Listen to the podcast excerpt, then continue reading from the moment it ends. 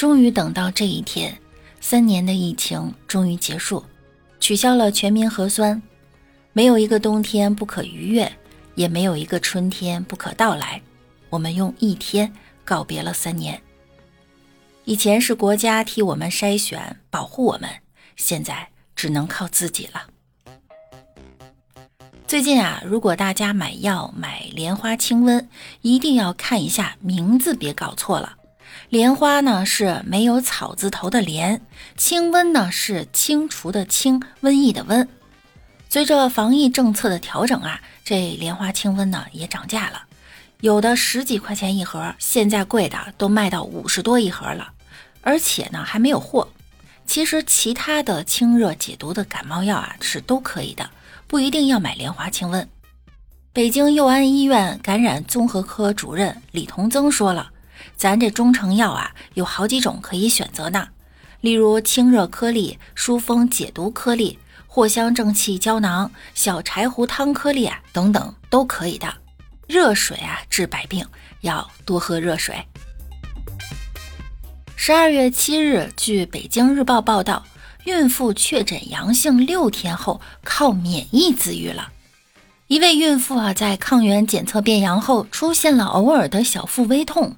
孕初期的她呀，差点崩溃，在多方帮助下呢，迅速得到了就医。因为怀孕呀，她在整个病程中没怎么用药，基本呀是靠自身的免疫自愈的。十二月五日呢，核酸转阴了，在确诊阳性六天后出院了。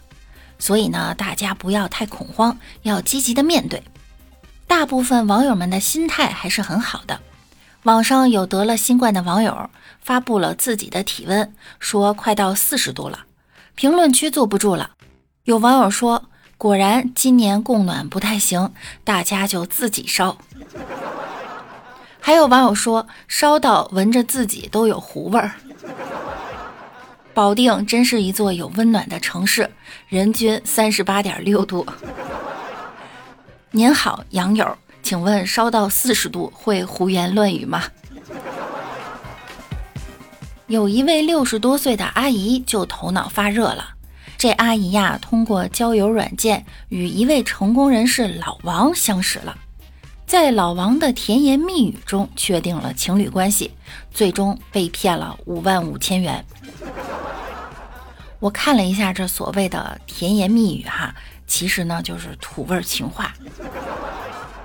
如果我俩同时掉进河里会怎么样？我们不会有事儿，对吧？因为那是坠入爱河。你知不知道你和猴子有什么区别？猴子住在山洞里，你住在我心里。假如我们的距离有一万步，你只需要迈出一步，剩下的九千九百九十步交给我来完成。